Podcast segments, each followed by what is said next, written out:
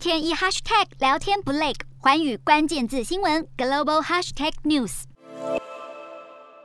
乌克兰总统泽伦斯基曾向海外民众喊话，希望各国志愿者前往乌克兰参战。一同抗俄，有日本民众率先响应表态参战。据了解，已经有七十名日本民众向乌克兰驻日大使馆报名，其中更有五十人是前自卫官，还有两人曾经参加过法国的外籍兵团。不过，日本外务省已经将乌克兰的危险情报提高到最高级的第四级，退避劝告，不但呼吁当地侨民撤离，也请民众不要前往。外务大臣林芳正表示，他知道乌克兰驻日大使馆的号召行动，但不管基于什么目的，都不希望民众前往。乌克兰驻日本大使科尔松基也表示，是否以义勇军的方式派遣，还要日本政府协商，但可以考虑让志愿者前去参加人道救援等工作。而在俄军入侵行动爆发后，乌克兰驻日本大使馆接获许多日本民众询问如何捐款的电话，于是，在二月二十五号开设对乌克兰进行人道支援的银行专门账户。截至三月一号，该账户已经收到六万多名日本民众将近二十亿日元的善款，约新台币五亿元。有关善款的用途，科尔松斯基表示，将作为人道支援及灾后重建。因乌克兰社会遭到破坏，重建需要庞大的资金。若战争早日结束，也期盼日本政府能支援乌克兰灾后重建。